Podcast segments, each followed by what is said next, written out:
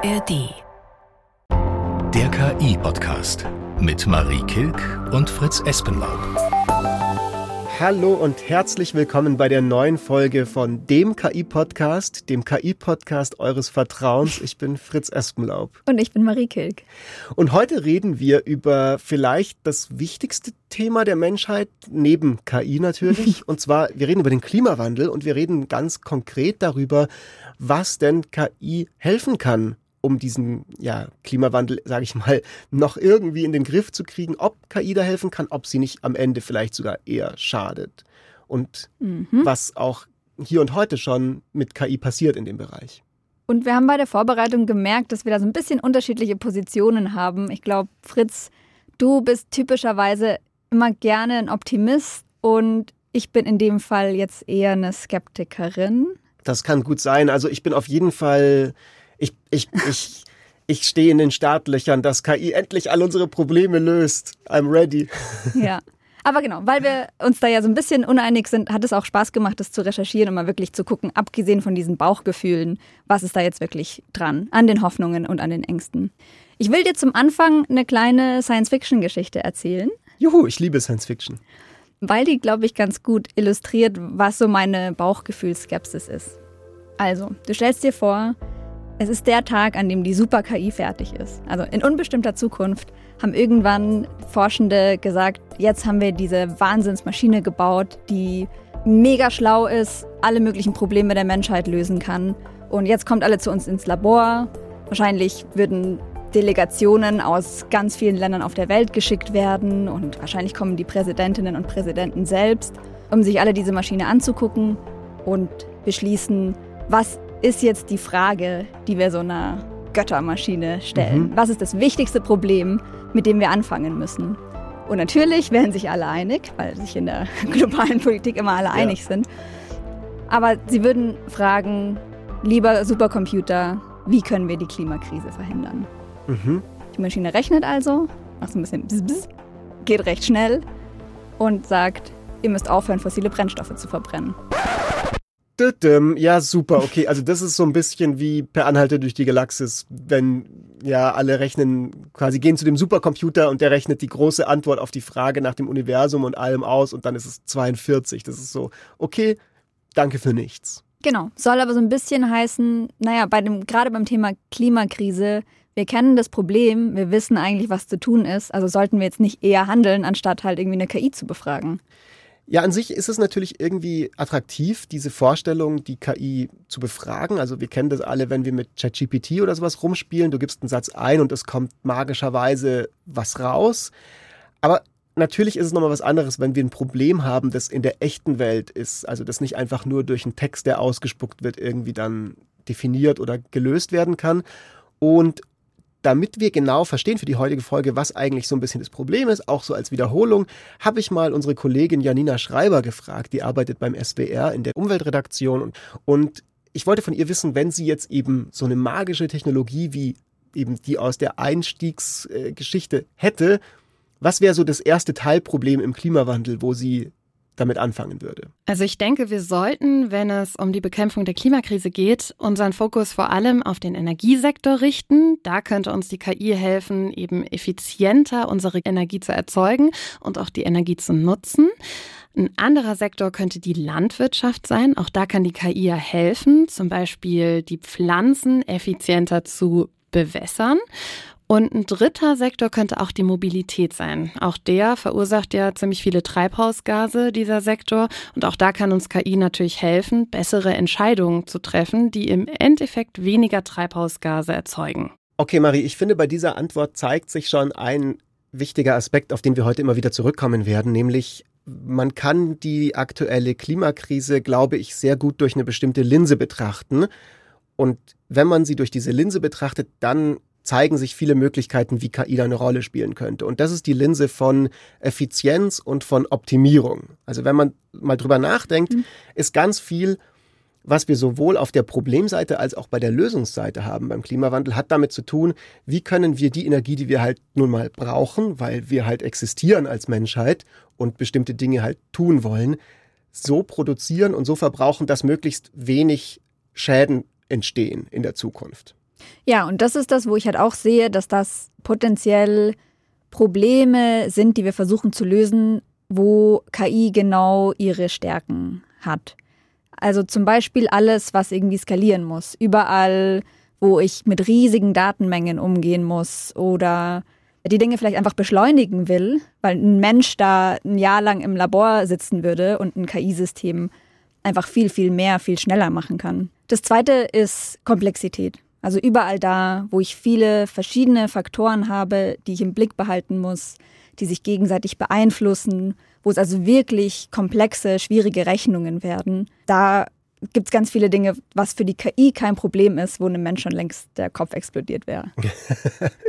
das, also für alle da draußen, die sagen, oh, mir explodiert auch gerade mein Kopf bei diesen ganzen, ja, irgendwie luftigen Erklärungen, die ihm hier gerade geht im KI-Podcast. Vielleicht versuchen wir es mal ein bisschen konkreter zu machen. Äh, wir haben uns natürlich ein paar Beispiele überlegt und uns mal umgeguckt und sind in die Recherche gegangen, wo jetzt heute ganz konkret schon KI zum Einsatz kommt im Bereich Klimawandel. Genau das habe ich auch Dr. Sascha Lucioni gefragt. Das ist eine bekannte KI-Forscherin, die auch Schwerpunkt KI-Ethik und Klima hat. Und die sagt Folgendes. Honestly, uh, it's not a single system, but um different approaches are useful in different contexts, and especially if you're working with climate prediction, for example, obviously it's a forward prediction time series situation, but if you're monitoring wildfires and you want to detect anomalies or you want to detect changes, then it's definitely a monitoring situation. Also, sie sagt, es gibt kein einzelnes System, aber es gibt verschiedene Ansätze, die in unterschiedlichen Kontexten nützlich sind. Also zum Beispiel, wenn es um Klimamodelle geht, dann habe ich Prognose-KI-Systeme und wenn es darum geht, dass ich Waldbrände überwachen will, dann habe ich Analysesysteme. Aber genau, wir wollen konkret werden und wir haben uns deswegen drei Beispiele ausgesucht, die wir besonders cool fanden, um zu sehen, mhm. was KI heute schon macht. Was ist das Erste, was du dabei hast? Das erste Beispiel habe ich auch von Sascha Lucioni. Und zwar hat sie mir erzählt, dass es ein KI-System gibt, das im Regenwald darauf horcht, ob illegal gerodet wird. Und zwar haben da Leute alte Handys mit Solarzellen versehen und die überall im Regenwald platziert. Und die können jetzt also auf die Hintergrundgeräusche hören und merken, wenn was komisch ist. Also zum Beispiel, wenn eine Motorsäge ah, okay. irgendwo plötzlich zu hören ist oder ein Lastwagen. Und dann kriegen die Ranger, die für den Schutz des Regenwaldes zuständig sind, da eben eine Nachricht und können dann hinfahren und gucken und verhindern, das illegal abgeholzt wird. Also das heißt, was die KI in dem Fall macht, ist automatisiertes Horchen auf diesen Sound und kann halt das machen, was quasi man sonst super viele Leute bräuchte, die 24-7 sich diese Handysignale angucken. Genau, da will natürlich niemand sitzen und ganz lang zuhören, ob er eine Motorsäge hört. Was ich auch ganz spannend fand jetzt in der Recherche, das ist total neu, das ist glaube ich erst letzte oder vorletzte Woche an die Öffentlichkeit gegangen als Pressemitteilung. Das ist ein neues Projekt, wo Google mit verschiedenen Airlines zusammenarbeitet in den USA. Und die haben einen Algorithmus gebaut, der dir berechnet, also Flugzeuge haben ja Kondensstreifen. Ne? Kennt jeder, man guckt in den Himmel, man sieht diesen weißen Streifen hinter dem Flugzeug. Und scheinbar haben diese Kondensstreifen, das weiß auch jeder, also die haben mit der Luftfeuchtigkeit zu tun, die sind nicht in jeder Luftschicht gleich, haben aber tatsächlich was mit der Erderwärmung zu tun, weil je mehr Kondensstreifen, umso mehr Treibhauseffekt hast du im Endeffekt. Und jetzt gibt es diesen neuen Algorithmus von Google, der eben getestet wurde, ich glaube auf ziemlich vielen Flügen, irgendwie 70 Flüge oder sowas, der dir ausrechnet die Luftfeuchtigkeit in einer bestimmten Luftschicht und dann kriegt der Pilot von dem Flugzeug oder die Pilotin eine kleine Benachrichtigung, hey, wenn du jetzt hier ein bisschen höher oder niedriger fliegst oder ein bisschen nach Norden oder nach Osten oder sowas, dann kannst du diese Luftschicht umfliegen, dann entstehen weniger Kondensstreifen, dadurch entsteht weniger Treibhauseffekt und das wäre sozusagen auch eben eine Anwendung, wie so ein KI-Algorithmus live dir hilft, den Klimawandel zu verringern. Cool. Und was mir gerade einfällt, meine Oma würde das total freuen. Die hat immer sich geärgert und gesagt, die Flugzeuge zerkratzen ja den ganzen schönen blauen Himmel. Ja, vielleicht hat es dann auch noch zusätzlich diesen ästhetischen Faktor. Aber man muss ein bisschen aufpassen, auch bei dem Beispiel. Ich schränke es jetzt gleich selber wieder ein. Ich habe den Artikel durchgelesen dazu mhm. und dann fand ich es ganz lustig, dass da gesagt wurde, ja, also das war total erfolgreich. Es waren viel weniger Kondensstreifen dann am Himmel.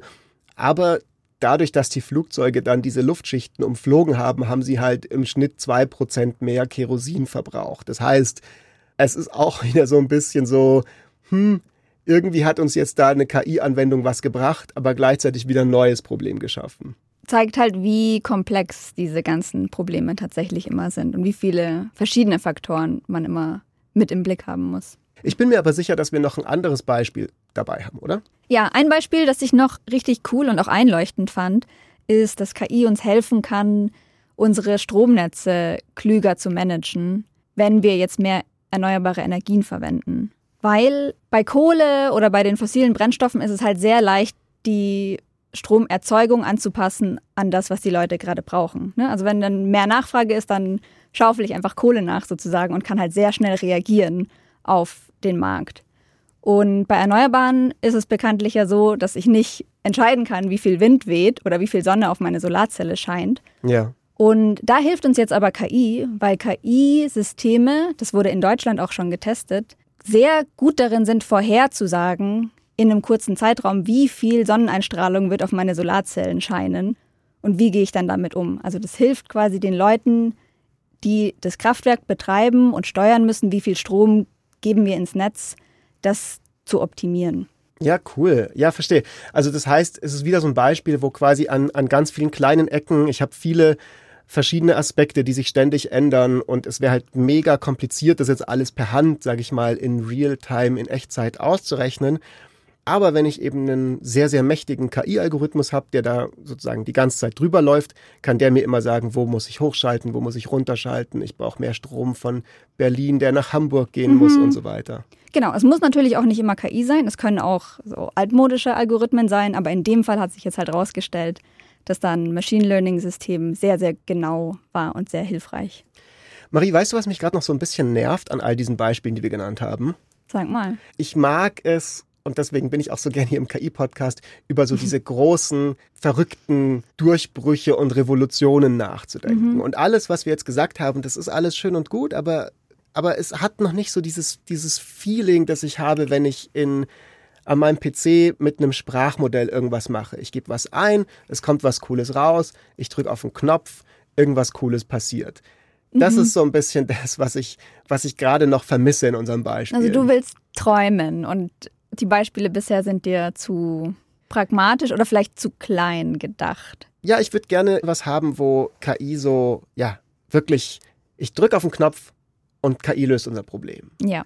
Und da hast du was mitgebracht, wo du Hoffnung hast, ne? Ja, ich habe tatsächlich was anrecherchiert, wo ich so ein bisschen so die Hoffnung hatte. Und zwar, es gibt ja diesen einen großen goldenen Gral, sag ich mal, im Bereich Energieerzeugung, ja, wo wir schon seit Jahrzehnten vielleicht fast schon als Menschheit dem hinterherrennen. Und das ist mhm. die Fusionsenergie. Ja. Für, für alle, die das nicht kennen, also Fusionsenergie im Endeffekt ist es quasi das, was so wie innerhalb von den Sternen in unserem, also in der Sonne oder eben in anderen Sternen im Universum die Energie entsteht. Also das, was, was alles warm macht, wo wir dann eben Solarkraft auch haben. Das ist, weil quasi im Innern der Sterne Kernschmelze passiert.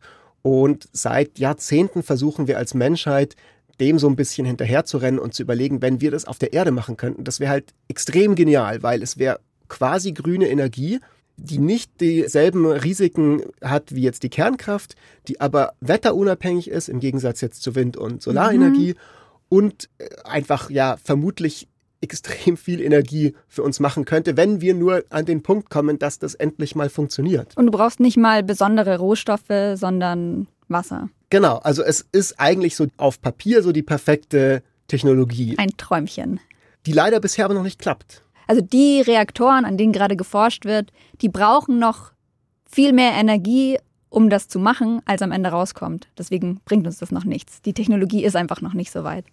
Und ich hatte jetzt halt so ein bisschen die Hoffnung, dass quasi das so, ja, vielleicht so der Punkt ist, wo dann endlich quasi wir mit, mit der tollen KI-Lösung irgendwie an den Punkt kommen, dass die uns das jetzt ausrechnet.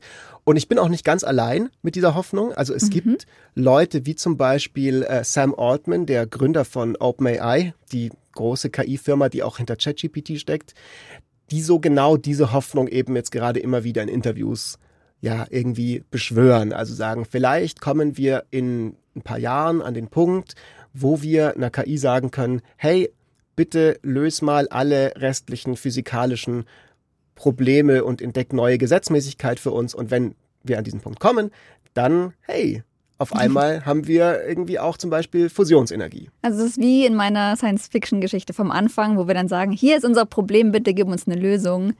Nur, dass die KI halt dann nicht irgendwas Lames sagen würde, was wir schon wissen, sondern so eine echt tolle Idee, die uns vom Hocker haut und uns wirklich hilft. Also mit anderen Worten, die Hoffnung, die da so ein bisschen ausgesprochen wird und die ich total gerne teilen würde, muss ich zugeben, mhm. wäre, dass KI kreativ wird und neue Dinge erschafft, neue Lösungen entwickelt, auf die wir Menschen noch nicht gekommen sind davor.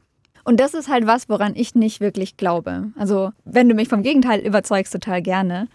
Aber bei allen KI-Systemen, die ich jetzt kenne, die wir bis jetzt haben, sehe ich nicht, dass die kreativ sein können. In dem Sinne, dass sie wirklich neue Lösungen finden, dass sie logisch und argumentativ so schlau sind und so ein gutes Verständnis von der Welt haben, dass sie plötzlich eine eigene Idee uns sagen. Echt? Aber ich kann doch zum Beispiel, also wenn ich jetzt bei ChatGPT sage, schreib mir mal irgendeine Oper, aber im Stil von irgendwie einem mhm. Zeichentrick-Cartoon und so. Das ist doch auch eine Art von Kreativität. Das ist Kreativität in einer bestimmten Art, aber eigentlich ist ChatGPT ein super Beispiel, weil genau wie ChatGPT gebaut ist, kann das per Definition eigentlich nur Dinge kombinieren, die schon da sind. Also es kann nur aus den Daten lernen, die es schon hat. Und klar, Daten neu zu kombinieren ist auch irgendwie kreativ, aber da kann nichts Neues rauskommen, was wirklich überraschend ist, weil es ja nur basiert auf dem, was irgendwann mal reingegeben wurde. Mhm, mhm. Also mit anderen Worten, gerade was wir jetzt bisher haben in der KI-Welt, ist, dass wir Algorithmen haben, die sehr gut darin sind, Muster zu erkennen in komplexen Datenhaufen, auf eine Art und Weise vielleicht auch besser oder schneller mhm. in Muster erkennen sind, als wir Menschen das sind. Aber daraus entsteht halt noch nicht mal eben das Entdecken von einem neuen Naturgesetz. Genau, also verstehe mich nicht falsch, die können total coole Sachen und auch bestimmt Menschen irgendwie auf neue Ideen bringen und auch in vielen Fällen uns helfen, indem sie uns schneller, effizienter machen und so weiter. Aber ich würde mich da jetzt nicht drauf verlassen und keine große Hoffnung reinsetzen, dass KI morgen anruft und sagt, hey, ich habe eine Lösung für ein Problem, auf die noch kein Mensch gekommen ist. Ja, okay, gut. Vielleicht, wenn wir jetzt auch so ein bisschen in die Gegenwart gucken, dann die, die gibt dir halt schon auch recht. Also gerade eben dieses Thema KI und Fusionsenergie, das ist jetzt nicht so, dass wir hier im Podcast die ersten äh, Leute auf der Welt sind, die auf diese Idee gekommen sind, sondern da forschen tatsächlich schon seit relativ langer Zeit einige Leute auch dran. Vor kurzem gab es zum Beispiel einen ganz interessanten Durchbruch, was das angeht. DeepMind, äh, die Tochterfirma von Google zum Beispiel, die haben vor kurzem ein Paper rausgebracht, wo sie gezeigt haben, dass sie eine KI trainieren konnten, das Plasma in einem Fusionsreaktor zu kontrollieren. Das ist was relativ komplexes, aber das ist halt wieder genau das, was wir in den anderen Beispielen auch schon hatten. Also das ist so eine Sache, wenn ich es richtig verstehe, da sitzen normalerweise dann Menschen und haben so eine Riesenreihe von Faktoren, die sie irgendwie steuern müssen. So hier ein bisschen raufregeln, da ein bisschen runterregeln. Und es ist halt super komplex und die brauchen sehr viel Zeit, diese optimalen Einstellungen zu finden. Genau, also teilweise, das sind dann so Magneten, die du eben an- und mhm. ausschalten musst. Teilweise wird das gemacht, bevor du das Experiment laufen lässt, dann auch währenddessen justiert und so. Und das kannst du auf verschiedene Arten versuchen zu kontrollieren. Und in dem Fall war es halt so, dass man tatsächlich eine KI hat das machen lassen, was gut funktioniert hat und natürlich cool ist und irgendwie zeigt, aha, okay, da geht schon irgendwie war was. War die besser Bereich. als die Menschen oder schneller oder? Ich glaube, besser oder schlechter ist vielleicht in dem Fall gar nicht unbedingt der springende Punkt. Es ist erstmal, glaube ich, der Durchbruch gewesen, dass KI sowas überhaupt kann kann. Also dass dieser Algorithmus das geschafft hat, in Echtzeit wirklich bei der Kontrolle mhm. von diesem Plasma zu helfen und das dann so ein bisschen auch den Forschern erlaubt, ihre Aufmerksamkeit weiter auf andere Dinge zu richten. Und Echtzeit ist, glaube ich, auch so ein Punkt bei diesen vielen anderen kleinen Problemen, die wir angesprochen haben. Nämlich es ist ein Riesenvorteil, wenn du in Echtzeit einem Flugzeug sagen kannst, wo es langfliegen soll. Oder wenn du in Echtzeit wissen kannst, wie viel Solarstrom das Netz gerade braucht. Und das ist, glaube ich, was, wo KI total oft helfen kann und es besser machen kann als die Menschen. Aber da zeigt sich halt das, was sich jetzt gerade schon so ein bisschen durchzieht, auch durch die Beispiele von vorhin. Es ist nicht so, da wird nicht das Rad neu erfunden gerade. Es sind coole Sachen, die passieren, die, die wirklich in vielen, in vielen Bereichen dann irgendwie Dinge so ein bisschen besser machen, ein bisschen effizienter machen. Also so äh, an, an kleinen Ecken und Enden so Produktivitätssteigerungen, sage ich mal, erlauben, das, was KI einfach sehr, sehr gut kann. Aber noch nicht so der eine große Durchbruch. Ich bin ein bisschen traurig. Ja, und also das ist auch was, was äh, die Forscherin Dr. Lucioni mir gesagt hat, die ich sonst als total technologiebegeistert wahrgenommen habe und die also wirklich total gerne daran arbeitet und optimistisch ist, dass KI überall helfen kann. Aber auch sie sagt, es ist halt nicht die Lösung für alles. I recommend caution when talking about AI and climate change because AI is not a silver bullet, is not a solution in and of itself. It's really a tool that can be used in parallel to many other efforts and the importance of domain expertise, the importance of working with people who know this, who have worked with climate data, who work in ecology, who work in biodiversity monitoring is really important. There's no solution that is 100% AI dominated. Any solution will have to be AI and other things. Also auch sie sagt, das ist jetzt nicht die Lösung für alles und vor allem ist KI alleine keine Lösung, sondern für sie ist es sehr wichtig, dass auch die Leute, die gut in KI sind, auch zusammenarbeiten mit den Leuten, die in anderen Bereichen gut sind, also zum Beispiel die Klimaforschenden. Und jede Lösung muss eine Kombination von verschiedenen Bereichen sein. Boah, also ich, ich mag ja eigentlich schon, also ich, ich habe Sympathie für Optimismus. Aber gerade fällt es mir ein bisschen schwer. Ich glaube, ich kann mir den behalten, aber man muss sich so ein bisschen auch nochmal einfach vor Augen führen. Und ich glaube, das ist ein Faktor, den wir auf gar keinen Fall vergessen dürfen, ist, dass wir halt nicht unendlich viel Zeit haben für diese ganzen Sachen. Also äh, all diese kleinen Lösungen, die wir jetzt besprochen haben, schön und gut, aber uns läuft halt auch einfach so ein bisschen die Zeit davon. Und das ist genau das, was ich halt auch mit der Janina Schreiber nochmal besprochen habe, wo sie nochmal darauf hingewiesen hat. Die erste ungewisse bei der Frage, ob KI uns in der Klimakrise wirklich retten kann, ist natürlich die Zeit. Bis wir das 1,5 Grad Limit reißen, bleiben uns noch fünf Jahre. Bis zum 2 Grad Limit bleibt uns noch bis 2047, also knapp 23,5 Jahre Zeit. Und die KI müsste eben bis dahin wirklich dann flächendeckend verfügbar sein. Und die Voraussetzungen für all das müsste auch flächendeckend gegeben sein. Also es ist recht knapp. Und die andere Ungewisse, das ist, werden wir es schaffen, eben bis dahin dann auch das Maß an Energie umweltfreundlich zu erzeugen, was wir für eine flächendeckende KI-Klimalösung, so nenne ich es jetzt einfach mal, dann auch wirklich brauchen werden. Also, wir haben nicht viel Zeit und was man auch nicht vergessen darf, die KI-Systeme brauchen ja selber teilweise total viel Energie. Also es gibt auch das Potenzial, dass sie den Klimawandel verschlimmern während wir sie benutzen und darauf hoffen, dass sie uns irgendwie helfen. Das ist was, was, glaube ich, zurzeit nicht so auffällt, weil es uns natürlich total günstig vorkommt, wenn wir mit ChatGPT schreiben für ein paar Dollar im Monat.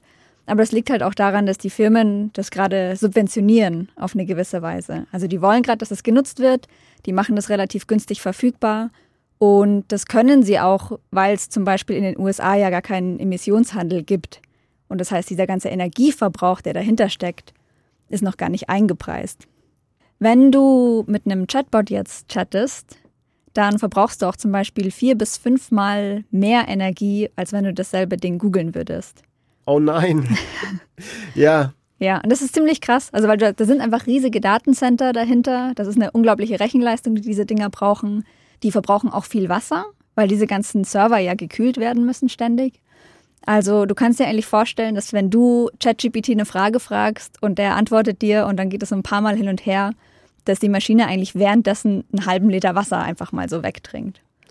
Ja, super, großartig. Großartig. Das heißt, nicht nur haben wir nicht genug Zeit oder sehr wenig Zeit, sondern wir müssen auch erstmal überlegen, wie wir mit dem Ganzen umgehen, dass das halt noch zusätzlich natürlich Energie verbraucht. Aber weil es mir jetzt auch leid tut, dass du schon wieder so traurig klingst, man muss es natürlich immer ins Verhältnis setzen. Viele Dinge brauchen gerade Energie. Also wenn ich eine altmodische Google-Suche verwende, dann braucht es auch Energie. Und das heißt natürlich nicht, dass man das jetzt alles nicht mehr benutzen darf.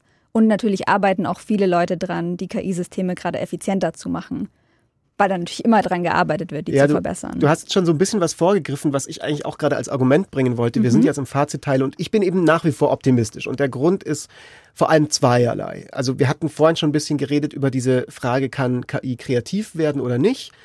Kommen wir vielleicht auch gleich nochmal dazu. Aber was ich erstmal überhaupt erstmal festhalten will, ist, wenn man sich mal anguckt, wie diese Rechenpower, die in KI geflossen ist, in den letzten zehn Jahren sich skaliert hat, also wie sehr die gewachsen ist. Und zwar im Durchschnitt alle sechs Monate hat die sich verdoppelt. Äh, über die letzten zehn Jahre gerechnet haben wir jetzt 100 Millionen mal so viel Rechenpower, die für KI aufgewendet wird, wie noch vor zehn Jahren.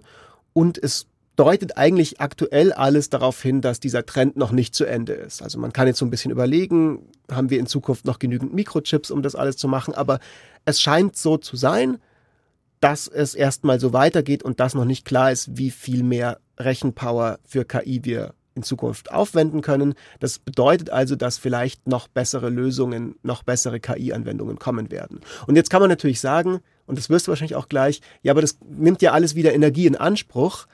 Aber es wird ja auch günstiger, das zu trainieren. Also ich glaube, jedes Jahr 60 Prozent günstiger, das bedeutet 60 Prozent energieeffizienter. Also bei all diesen kleinen, schönen, Hoffnungen machenden Lösungen, die wir besprochen haben, da ist es schon sehr wahrscheinlich so, dass davon noch mehr kommen wird und dass es effizienter sein wird und dass es guten Grund gibt zu glauben, dass KI uns noch mehr helfen wird dabei.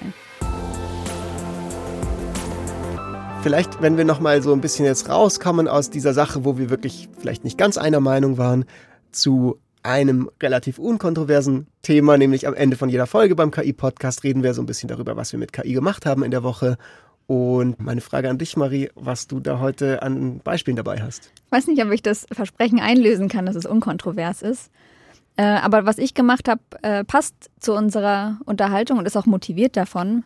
Und zwar habe ich nochmal für meine eigenen KI-Projekte nachgerechnet, was die eigentlich so verbrauchen. Also da gibt es Tools, die im Internet bereitgestellt werden, wo man so eingeben kann, was man trainiert, mit welcher Technologie, wie lange das läuft. Und ich habe ja so verschiedene Projekte, die ich mache und habe da einfach nochmal geguckt, was kommt da raus. Und war ein bisschen beruhigt, weil ich halt schon gesehen habe, die Dinge. Sagen, was kam ja, da raus? Und es kam raus, dass ich eine komplette Klimasünderin bin und jetzt, hoffentlich beginnt jetzt der Shitstorm. Nee, ich war eigentlich beruhigt dadurch, weil ich halt gesehen habe, dass so zum Beispiel diese Texte, die ich generiere, dass das vergleichbar ist mit einer kurzen Autofahrt mit einem mittelalten Benziner.